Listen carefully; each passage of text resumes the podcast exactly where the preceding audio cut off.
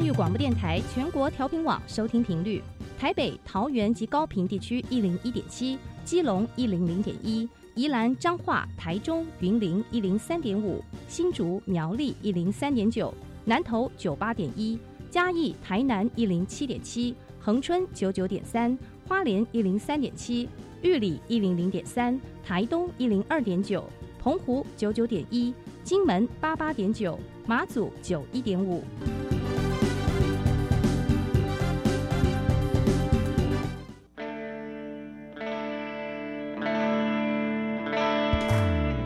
时时有惊喜，生活处处是学习。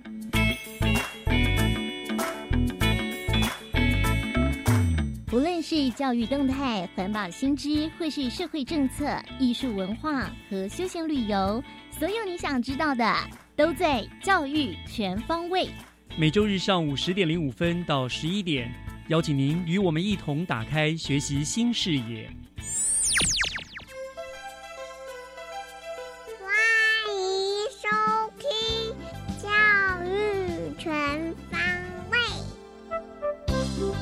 早安，各位亲爱的听众朋友们，欢迎收听四月二十四号的教育全方位，我是岳志忠。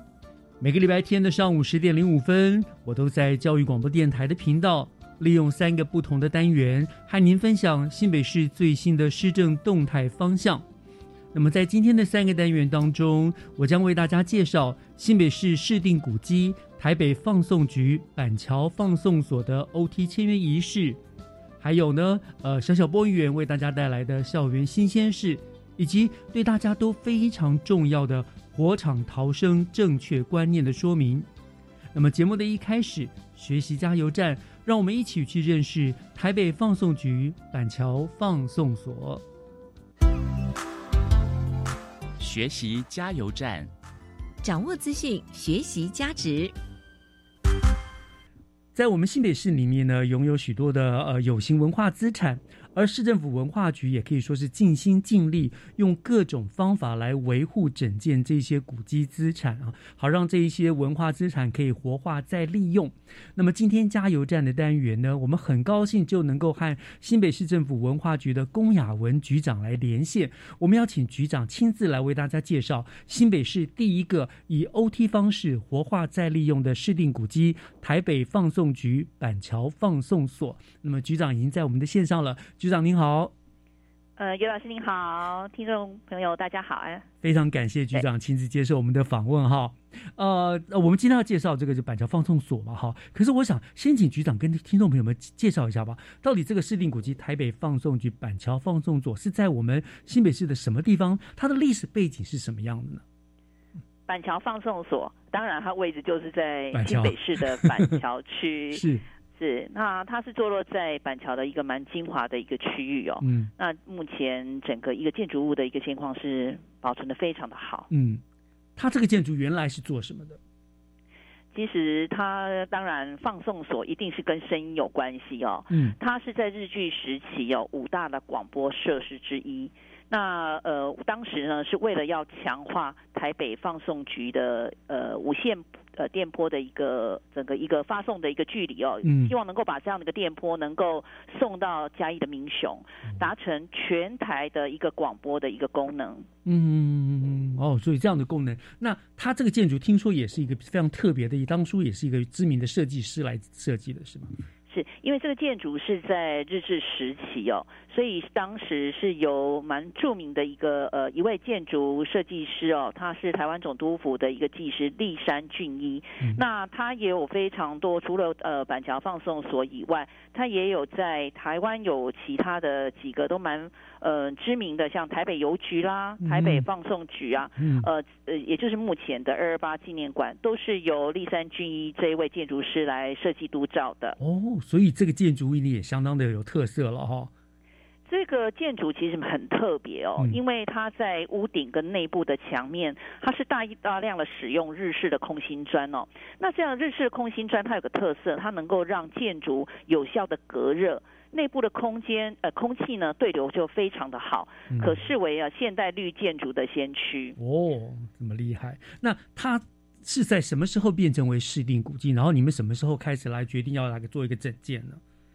一百零四年的时候，因为我们考量它在整个一个广播媒体史的一个价值，同时也刚刚特别有介绍它的一个建建筑的一个特殊性，像它在建筑的立面，它也非常强调了水平线条跟弧线的一个形式哦，所以我们认为它具有日剧后后期的一个现代主义的风格，所以特别就在一百零四年的时候，把它决定呃经过当然呃一个审议的程序，指定为市定的一个古迹。嗯，然后就开始来做一些整建了嘛？是我们先呃，目前其实主体工程正在还在进行整建当中哦。可是呃，我们它有一个呃，蛮受到我们所有市民朋友非常喜爱的一个户外园区。那我们首先在整个经过。整理之后，其实同时在进行主体工程的一个修复的一个过程里面，其实这个户外园区一直都是提供给民众来使用的。对，而且非常漂亮，那里的一片草地啊，然后有一些装置艺术，非常漂亮的地方。听众朋友真的其实可以不妨去走一走，看一看哦。对，没错，对对对，欢迎大家一起来。是，那呃。局端一直强调说，这个这个板桥放收放收所是新北市第一个以 OT 的方式活化再利用的市定古迹嘛？哈，是。我想就是局长跟大家解释一下，到底什么叫做 OT 啊？呃，其实现在是政府。部门有非常多的一些公共的一个呃提供服务的空间，嗯，那就是希望能够结合民间的力量，所以在依照呃促餐法，也就是促呃促进民间参与的这样的一个法令之下呢，我们就是委托民间经营。那我们通常都会简称叫做 OTOT，那实际实际上就是委托民间经营，也就是由公部门呃结合民间的力量，希望能够呃将这样的一个服务可以提供完备以及呃可以有更好的一个呃服务设施提供给所有的一个民众共同来使用。原来这样这样这样解释就就懂了哈。好，那那那这个板桥放送所这一次的 OT 的营运的方向跟规划，还有他这一次那么你们是跟哪一个民间的艺术团体合作做做结合呢？刚刚特别有介绍，呃，放送所它的一个历史背景跟它的一个特殊性哦，所以我们在呃采取这个委托民间经营的一个过程，其实说实在的，我们也很希望未来经营的呃具有这种译文以及对于文化古迹的部分的一个维护，它是希望能够跟它的一个呃本身的一个特质能够去互相结合的。我想这个也是。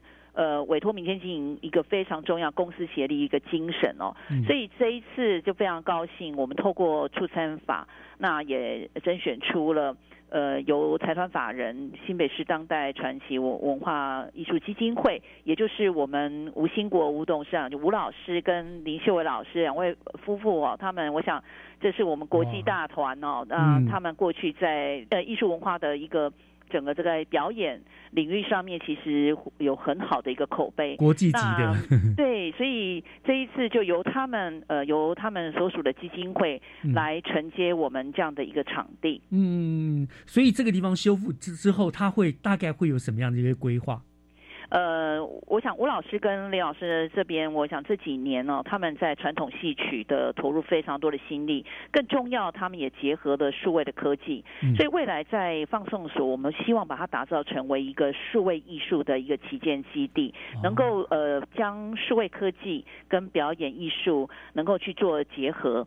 那我们在这个基地里面，目前也规划了，包括有光影的一个数位的剧场，心灵的生活的花园。那当然，他呃也担负着我们在数位译文，特别是一个亲子教育的一个中心。那当然，他也会有一些服务的设施，包括会有亲子的参访，或呃以及舞者的咖啡等等。那这些未来都在这个园区里头，以及我们在这个场地里头，可以跟我们所有的市民朋友见面。哇，这让我想起来，他们我呃，当代传奇前一阵子在一零一做了一个荡扣制的展出，没错，就是一种类似像那样子的有光影啊、投影这样子沉浸式的一个剧场，哇，那很棒哎，那会是一个我们真的板桥又一个新的文化的亮亮点了，对不对？我们都非常的期待。嗯，大概预计什么时候会开放呢？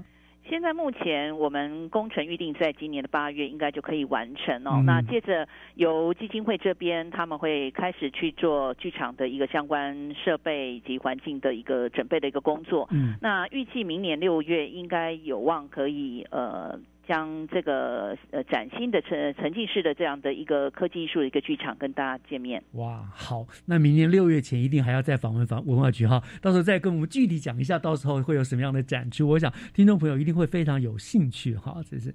那我们也都非常期待这个版权所它正式的开放啦。那最后我想说，嗯，难得能够访问到呃局长哈，是不是？请局长再跟大家稍微透露一下，今年文化局呢还会有哪一些令人期待的活动会陆续的上场呢？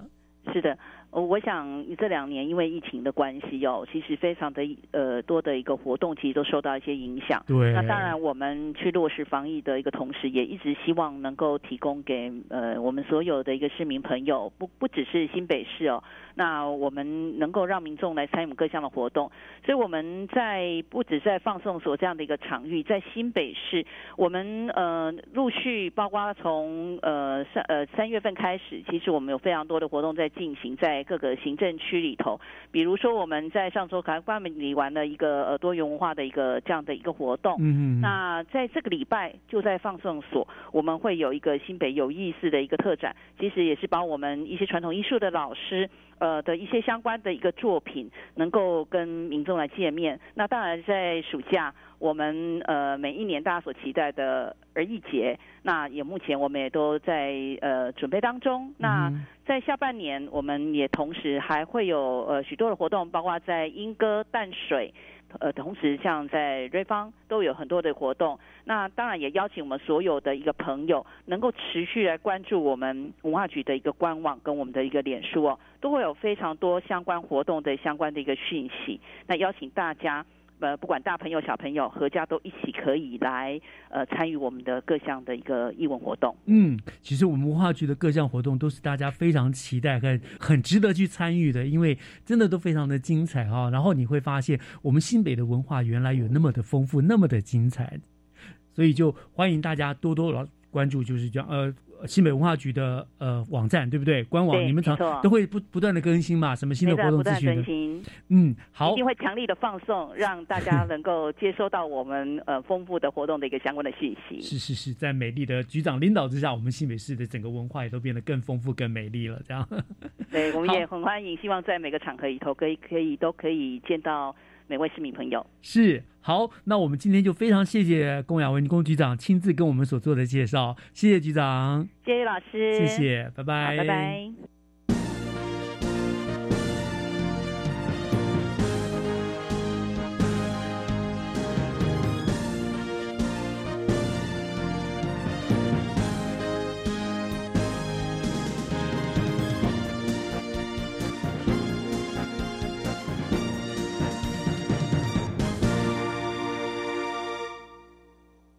接下来，请听《娃娃看天下》，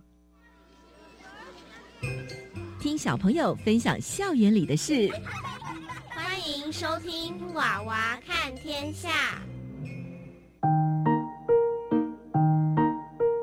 全国的听众早安，欢迎收听由国立教育广播电台与新北市五华国小合作的广播节目《娃娃看天下》。我是五华国小叶婷瑜。我是五华国小刘品瑜，就让我们一起在空中聆听今天丰富有趣的节目吧。品瑜啊，你知道我们五华国小又得奖了吗？哪有人动不动就把得奖放在嘴上啊？谦虚这两个字你会写吗？嘿，你怎么这样说啊？我们五华国小可是常年为了地球的生存与正义努力呢。地球的生存与正义是怎样？是荣获地球超人奖，还是正义钢铁人奖啊？喂，听清楚了，我们学校荣获新北市环境教育特优奖，这个我当然知道啊。我们两个都是科学生态服务社团的伙伴，指导老师董大刚这些年来带领我们推动环境教育，同学们可以说是上山下海，披星戴月，早出晚归，片手知足，呕心沥血，含辛茹苦，鞠躬尽瘁，死而后已。死而后已，这是阿飘啊！夸张。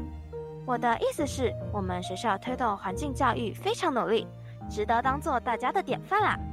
所以我说啦，五华国小推动环境教育的努力，获得新北市特优奖，还要代表新北市参与全国国家勇士发展奖，这个荣誉不需要谦虚啦。说得好，过去一年我们拍摄了环境教育微电影，录制环保广播节目，办理市民环境科学体验活动等等，尝试将环境教育的种子向外扩展，将理念深耕台湾的每一寸土壤。是啊。我们会持续为地球人的生存与正义努力。又来了，环境教育跟生存与正义有什么关系啊？哎呀，难道你不知道防灾也是环境教育的一环吗？保护我们的地球，减少灾害发生时的灾难，就是环境教育的重点啊！说的也是，我们科学生态服务社团除了生态导览、环保玩具科学体验、环境教育微电影拍摄外，还进行防灾教育服务呢。对啊，最近新北市家庭教育中心为了要推广家庭防灾知能，还邀请我们拍摄一系列的防灾教育微电影呢。那我们把影片改编成广播剧，跟空中的朋友分享一段地震防护的小段子吧。我们住在宝岛台湾葡萄牙人口中的福尔摩沙，我是世界上最幸福的孩子了。台湾真的是宝岛啊！台湾有三宝，你知道是哪三宝吗？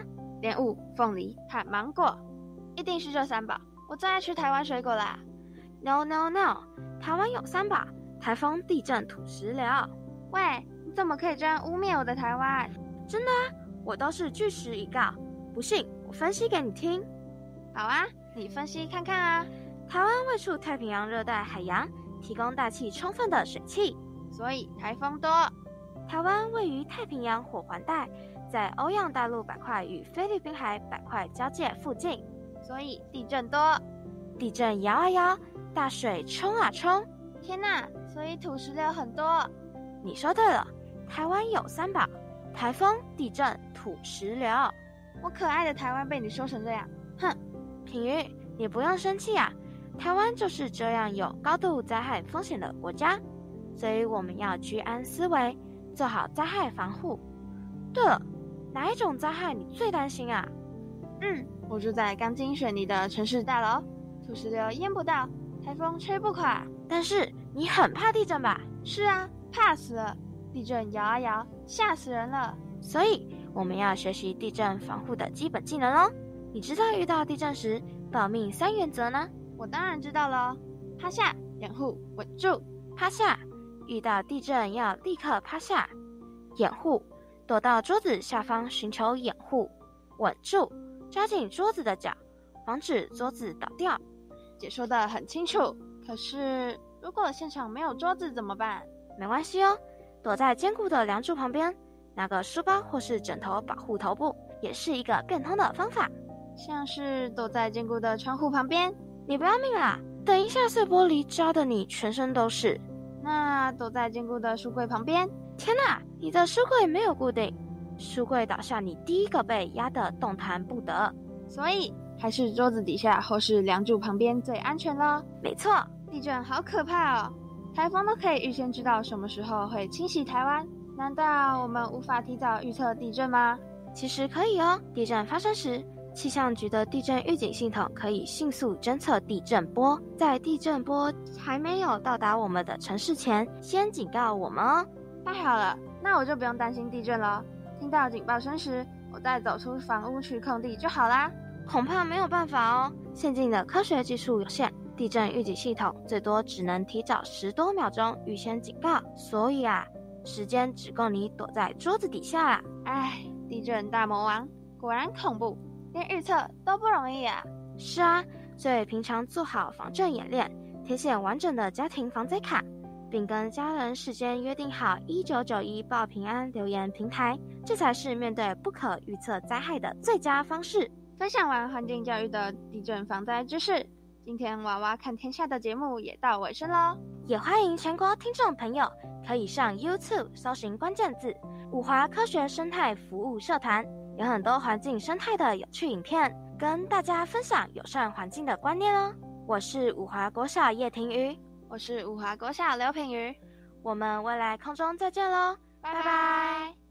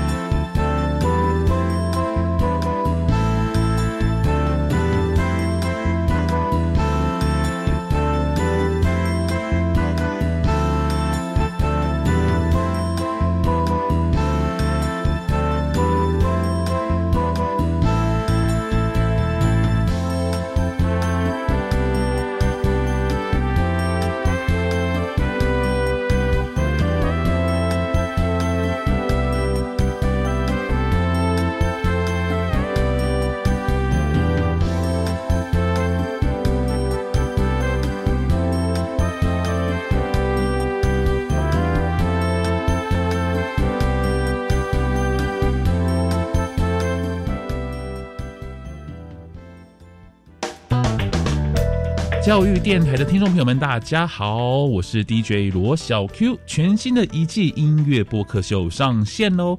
邀请大家在每周二晚上十点钟收听教育广播电台音乐播客秀。一位四十岁的大叔，就是我会邀请小我二十岁以上的大学同学们来到我的录音室，和我好好的聊聊音乐。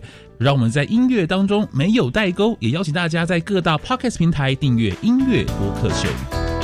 职业试探体验常设展有手作课程跟 VR AR 体验，还能做未来职业性向测验，好棒哦！三月二十六号到二十七号开幕活动有小型博览会跟抽奖活动哎，在哪里呢？台北台湾科学教育馆、台中公共资讯图书馆、高雄科学公益博物馆都有哦。快上即职动起来，脸书粉丝专业及即职大玩 Job 网站查询。以上广告是由教育部提供。行政长苏贞昌表示，Omicron 传播力强，近百分之九十九点五都是轻症或无症状。现阶段防疫重点在于延缓疫情急速攀升，避免影响医疗量能，以确保中重症确诊者可以得到妥适的医疗照护。另外，指挥中心表示，即日起进出健身房、参加旅游团等需打满 COVID-19 疫苗第三剂。此外，振兴五倍券使用期限将于四月底到期。苏奎也提醒尚未领取或使用的民众要把握自己的权益。以上内容行政提供。合唱无设限，我们是台北室内合唱团。您现在收听的是教育广播电台。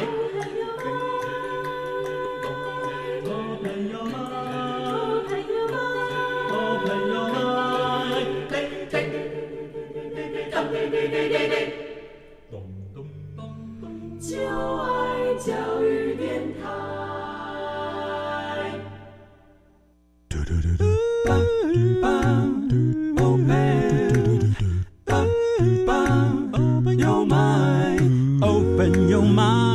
就爱教育电台。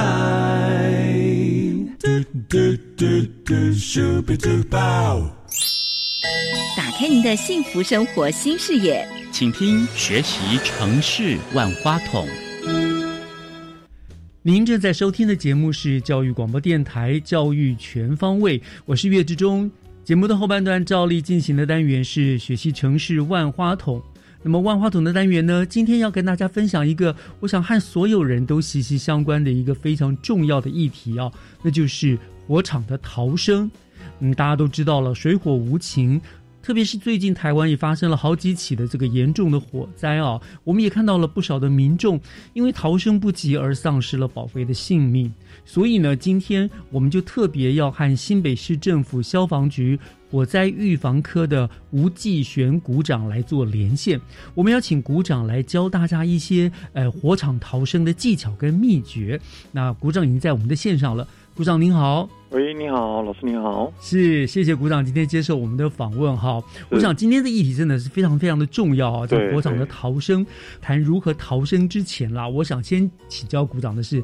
呃，一般家庭的火灾，我想我们常听到就是除了电线走火之外，厨房的用火不慎，应该也是很常发生火灾的一个原因嘛，哈。是是。那我像我本身我自己是有在家开火做饭菜的，所以我想就先请教鼓掌了，哈。对。在我们像我们这一般厨房用火的时候，到底应该注意哪些事情才比较可以避免火灾的发生呢？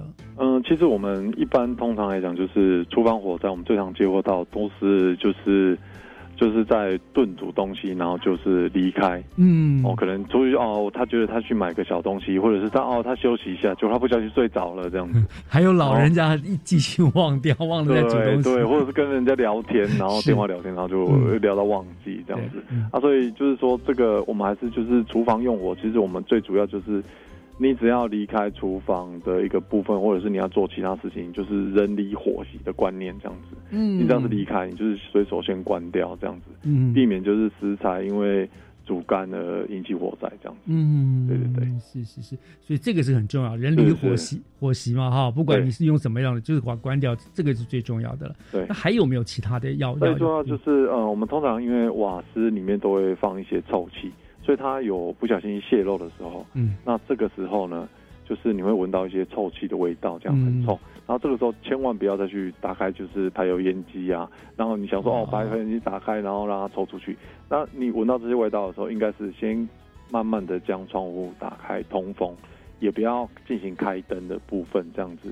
然后你可以先试着找一下，就是说，哎，它的位置在哪里，是不是有漏这样子？那可以关一些，譬如说，呃，我们在瓦斯炉具下面的呃入口，如果你是天然瓦斯的话，通常都会有一个呃小小的开关，这个开关可以像扳手一样这样子，嗯，对。然后，如果你是桶装瓦斯的话，可能就是看一下你的桶装瓦斯，先把它关闭，这样。呃呃呃，对对对，是是是是，所以就就是就是，我想这个可能大家的一般的概念就是惯性的问题，可能闻到臭味，然后就想要把它排出去。对对对对对，但是那种会很顺手。电那个会引起电源，还有摩擦，那些都可能引爆那个瓦斯，对不对？我想这是大家常听到的。对对对对。那还有我看过很多呃，特别是我想一般家庭应该比较少有餐厅或什么吧。它是是那个抽风机整个烧起来，对不对？是好像什么那个抽风，因为其实呃，这大大部分都是发生呃，不是在家中，大部分都是营业场所，因为他们厂主这个就是每天都是几乎都是一直在开火嘛，对，所以它的排油烟机都会做一些过滤。那我们再看到就是他们比较专业的话，会有一些进油的除油网，嗯，然后会在这个通风管道的中间。嗯，那如果它就是因为它有时候烧的比较旺，它会有一些火会烧上来嘛。那烧上来的情况之下，它再加上它的这些网没有洗洗，嗯，没有没有清洗，那火势可能会顺着它，然后烧起来这样子。所以其实它这个里面还是要必定期的来做整理。嗯，那我们这边也是还是针对排油烟机，因为我们一般住家排油烟机的那个收集盘。嗯，上面也都会有一些油垢这样子，那事实上还是需要定期的清理这样子。对，所以我们说会清洁厨房，不只是我们的琉璃台啦、瓦斯炉面啦，其实这个抽风机也是很重要。我们要定时就要让那个蓄油、除油的那个要把它换掉嘛，哈，还是要擦网，对不对？对，这个都是应该注意到的。好，这个是在呃，如果家里面常常开火的，我想应该都要特别注意到的事情哈，大家要笔记下来哈，该怎么避免啊？那好，那回到我们这今天的主题来了哈，就是火场逃生哈。那请问鼓掌，大概大致大个方向来说的话，这个火场逃生有什么样子的个个原则或者是秘诀、口诀之类？我们现在就是在推广的秘诀就是小火快逃，浓烟关门。哦，什么叫做小火快逃，浓烟关门？就是说，原则上我们是希望，就是你遇到有火势的时候，最好先赶快逃，因为你这样子的话，你。你如果你没有把握灭掉的情况之下，那你事实上会延误你的逃生的时间。所以，我们觉得是说，你小火你有看到的时候，你就是要赶快警示家里的人，赶快做逃生，因为不是只有你要逃，还有你其他的就是家人要赶快做通知。对对对，所以我们会觉得说，你小火你遇你已经发现了，你就赶快就是通知，然后请。赶快做逃生的动作，所以你的意思就是说，我不一定要去做一个救火的动作，对对对，因为我们的方法不见得正确，对，所以而且你不一定能够找得到它，除非这个火就在你旁边。哦，对对，而且你比如说你看到烟的时候，哦，我要去想要找这个浓烟从哪里来这样子，可是当你去找的时候，通常你有可能会被呛呛伤，然后再加上你呛伤的时候，你又没有办法。赶快去通知你的家人逃生，所以这个时间都是一分一秒的流失。我了解了。假如说就是刚好在你身边的那种小火，你是可以扑灭，你就扑灭。不过但是你不知道，但是而且你不确定那个什么，譬如说油锅起火或什么干嘛，你就是先逃为上，对不对？你保命比较重要了。对对对。哦，OK，这个叫小火快逃。对对。那浓烟关门。浓烟关门就是说，你一开始，因为一开始你发现的时候，假设你你是在房间里面发现有烟飘进来，嗯，那你。你这个时候，你就是要先摸一下你的门把，因为我们门把是金属制品嘛，是，所以它导热性的状况是非常好的。那所以你稍微摸的时候，你觉得很烫，那这样子的情况之下，就表示外面的温度很高喽。嗯哼，对，那这个时候你就要把门缝塞好。嗯，对对对，这个时候就是关门，就不要出去了。嗯，然后如果你你觉得不烫，没有很烫的情况之下，那你就是。开门，如果能见度可以，那你就是赶快逃走。那逃走的时候，就是要顺便把门带上、关上。对对对，顺便要把你的门关起来。为什么要把门关上？因为门关起来之后，才可以阻挡这个浓烟飘散。哦哦，对对对。哦，就让它对，所以你不管怎么样，就是即使你，譬如说我们像我们，呃，假设你的你你的是在你的房间里面起火，嗯，对，那你你。逃生的时候，你要赶快把门关起来，这样这个浓烟跟火就关在里面了。哦，至少可以做个防打开的状况，这个浓烟跟就会顺着你这个门缝又飘出来，飘出来更多，然后到时候就会危害到你逃生的路径上面。空气对流的关系，它对对对，所以我们觉得说，你遇到浓烟，你就是原则上就是关门这样子。那关门的方式就是，哎，如果你觉得温度很烫，那你就是关门，然后保持在室内，嗯，然后打一一九。嗯，那把门缝塞好，这样子是，所以就是如果你可以逃生，哦，那你就逃生。逃生的时候记得要把你的门关起来，啊，不要让火跟烟从房间里面又窜出来，这样子。所以就是说有一个原则，你先摸摸看那个门，比如说不是在你房间内着火，外面着火，你先摸摸看门把。如果是高温，表示已经外面大概很很热，你就不要往外跑了，对不对？被呛伤的。对，如果说哎还好，没有那个什么温度化，那就表示你的外面还没有那么严重，你就赶快趁机又跑出去，赶快做逃生。就不要贸然的，就是一听听到失火就就把门就打开就往外冲，那个其实反而相对是危险的，因为你不知道外面到什么样的状况了。是是是，所以这个叫做小火快逃，浓烟关门。然后讲这个秘诀大一点，因为。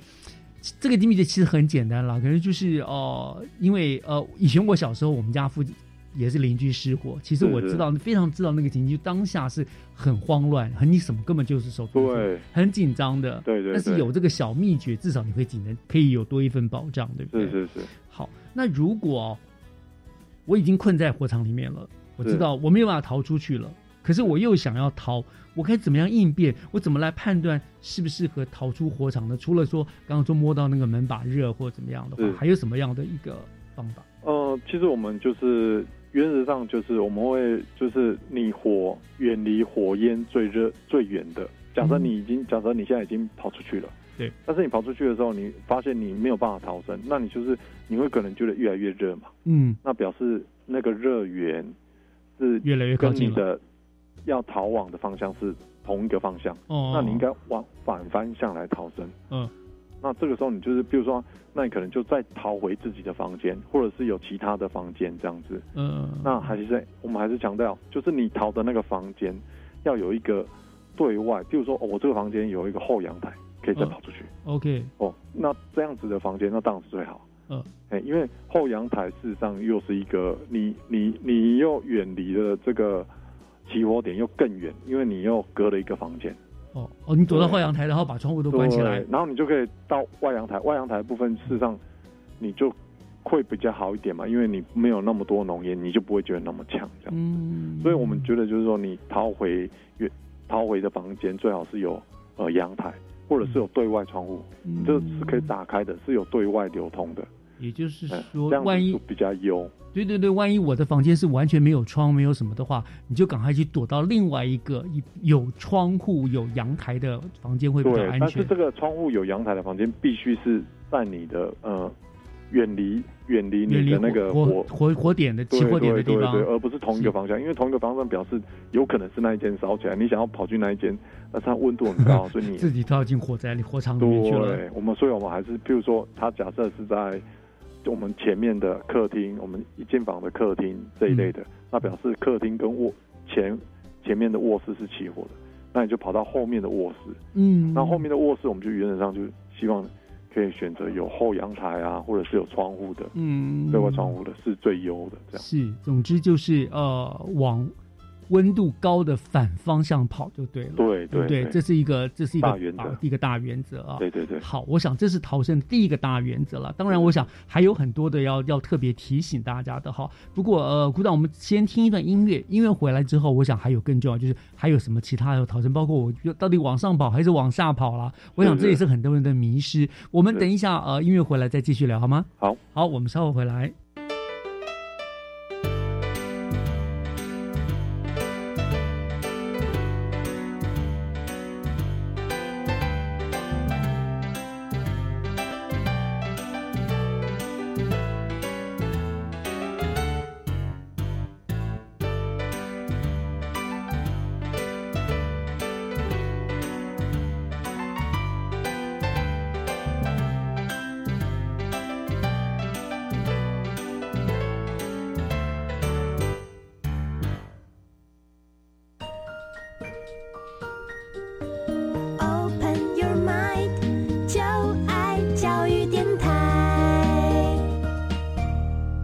Open Your Mind，就爱教育电台，欢迎您回到学习城市万花筒的单元，我是岳志忠。今天跟我们做连线的是新北市政府消防局火灾预防科的吴继璇股长哦，他来跟我们呃传授这个火场逃生的秘诀。那刚刚已经讲到了，火场逃生有个口诀就是“小火快逃，浓烟关门”哈。同时呢，你要往逃的地方就是远离火源的地方。越高温的地方，你就越往反方向逃哈，这是很重要的一个不这一些秘诀哈。那鼓掌，接下来哈，是我想请教你，一般来说啦，如果不要说呃，如果楼上失火或干嘛的话，当然最重要就是我们当然是往一楼跑是最最安全的，对不对？就往上跑往上跑。可是如果说起火点刚好是在一楼，那我这个时候是不是就应该要一直往上跑？呃，这个时候我们建议就是呃，应该是说。原则上，如果起火的楼层是在你的上面，你就不用比较不用那么担心，嗯，就可以慢慢的下来这样子。那如果起火的楼层是在你的下面，那表示这个呃火焰会是往上的。是。那在这样子的情况之下，那你一开始你开出这个大门要找往楼梯的时候，你要先看这个楼梯间是不是有浓烟。嗯嗯。如果这个楼梯间是有浓烟的，那很简单，那你就是把门关起来。嗯。然后不要跑，内打电话，嗯，然后把你的对外窗户关起来，不要让浓烟从外面飘进来。嗯，这个时候就要反而是要关窗了，而不是开窗。是，对对对。哦，人家说楼梯间就会有所谓的烟囱效应，对不对？对，而且你跑出去的，你跑出去，你跑你跑不赢烟上升的速度，因为烟上升的速度是很快的。嗯，对对对，对对对。那有没有什么方？就是万一不得已，就是呃，你真的有。也也没有家里也没有地方可以躲，你非逃出来不可的话，有没有一个就是，譬如我经常讲，就是用湿毛巾遮住口鼻，它可以是不是真的是有效？可以有效的，可以延长一点你的被烟呛到的时间。诶，其实你就是我们刚才讲说，如果你想要去。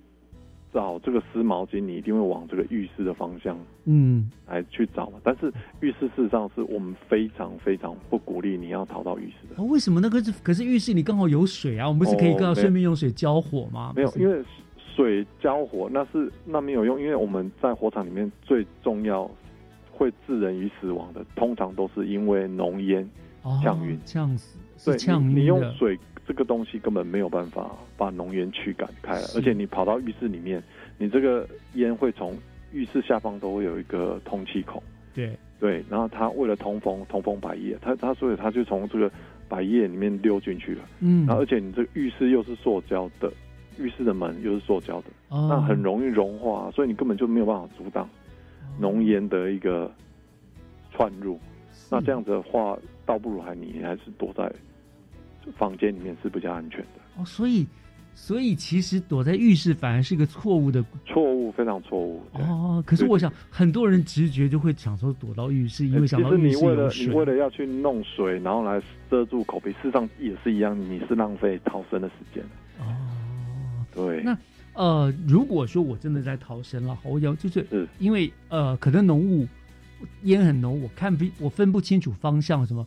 那逃生，我听人家说，有听过人家说，你手扶着那个手扶梯，顺着扶梯往下跑或者往上跑，那个是方法是比较正是正确的吗？哎，对，那原则上就是，如果你真的万一你已经跑到外面了，嗯，那当然就是要摸着摸着扶梯是会比较好的。但是就是说，因为如果你真的在楼梯间是很呛的，嗯，不管你是在室内的楼梯间呐，还是在室外的楼梯间。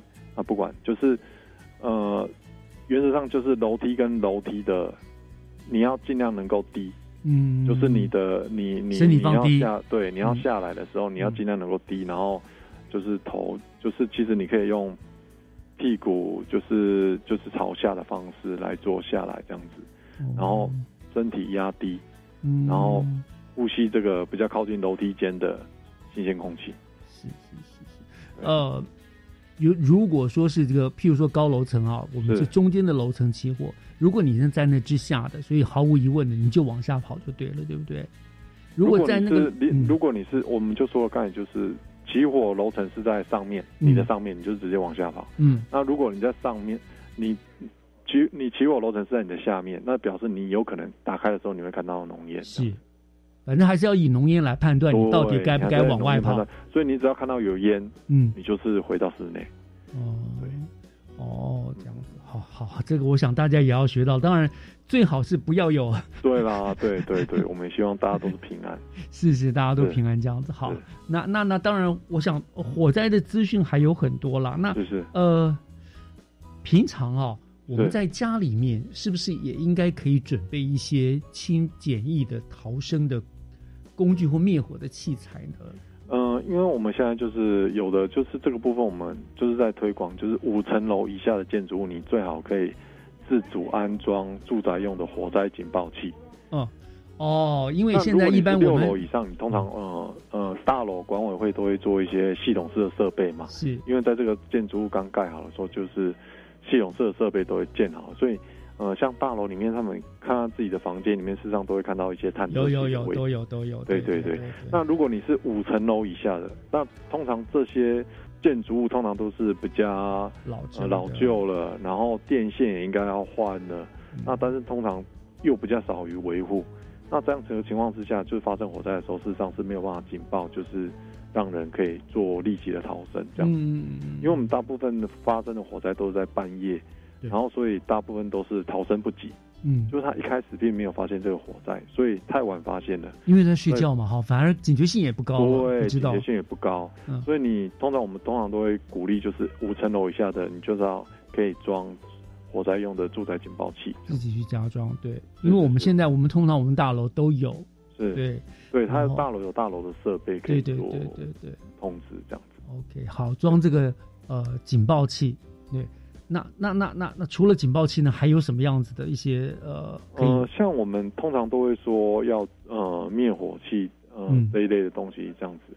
那其实灭火器的话，因为我们现在其实我们大概五层楼的建筑目前各里都会就是会提供，就是住在楼梯口都会放一楼的楼梯口都会放灭火器，所以大家回家的时候可以稍微再观察一下。嗯，所以事实上我们。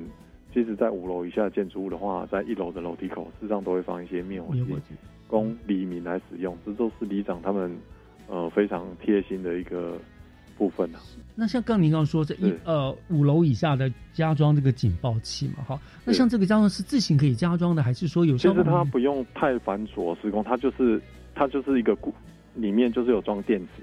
那现在有推一个，就是呃大部分都是十年型的一个。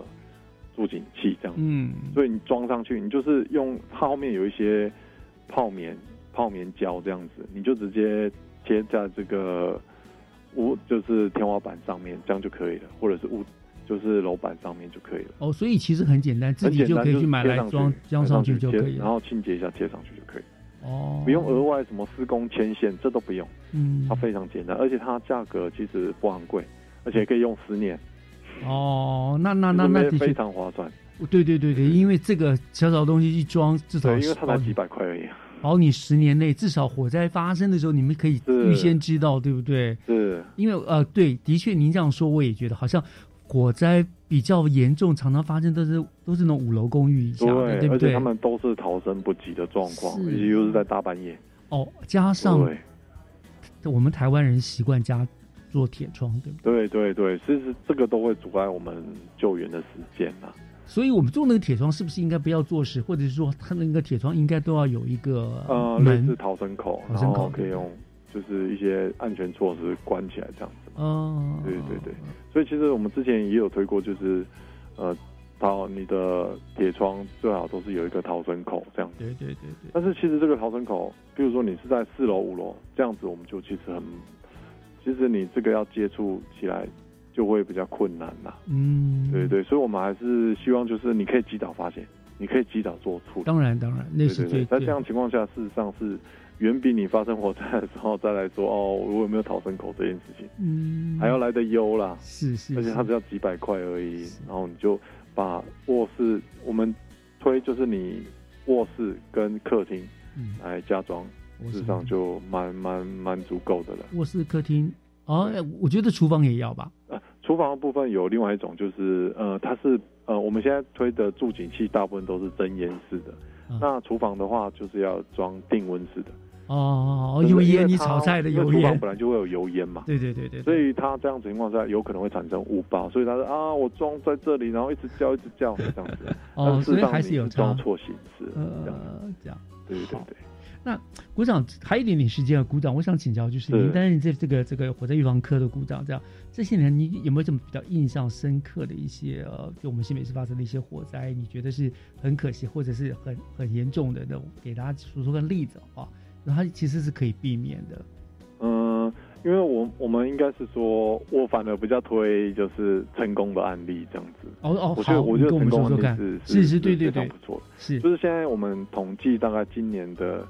火灾有三呃，大概将近有四十几件的一个成功案例，都是因为加装助警器，然后就是侦测到浓烟，然后提醒到住户，然后去做初期的灭火跟逃生。嗯，没有，光是我们今年，呃，就是有这些案例，四十几件案例。哦，OK。所以其实我们的呃成功案例是慢慢在提升啊，所以这样子的情况下可以免除前面你做的好，我们消防人员倒是就不加。不用那么紧张。是是是，你们这平民消真的是很辛苦，有时候一一天好几起火灾，你们好辛苦哦，这样。是。所以住在一般大楼的反而是比较放心一点，因为有警报器。所以就是重点就在五楼以下的，最好还是去加个加装个警报器了，对不对？也保障自己的生命安全，这样。是。嗯嗯嗯。好，我想呃，组长今天跟我们聊的真的都非常重要。我们常说就说水火无情嘛，哈。对对。怎么样做好？预防当然才是最重要的啦。是，但是万一真的不幸发生了火灾，那怎么样逃生自保就是非常重要的事情了。毕竟是生命无价。那呃，相信我想今天呃，鼓掌为大家做的说明，我想一定让大家会觉得受益无穷啦。可以觉得做了很多的预防备，这样在未来万一最好是不要了，但是万一的时候，至少如果照你所说的话，可以多一分逃生的机会，对不对？对，是好。那我们今天就非常谢谢我们呃新北市政府消防局火灾预防科的吴继轩股长为我们今天做了一个详细的说明，谢谢你，你辛苦了。好，老师谢谢你，谢谢，好，拜拜，好，拜拜。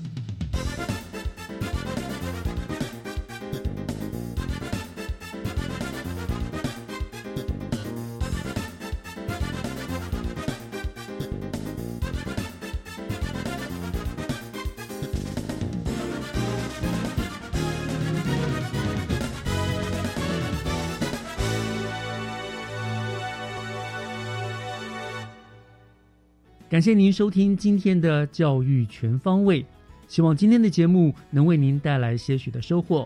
我是月之中，期待下个礼拜天和您在教育广播电台的空中再见。祝大家午安，拜拜。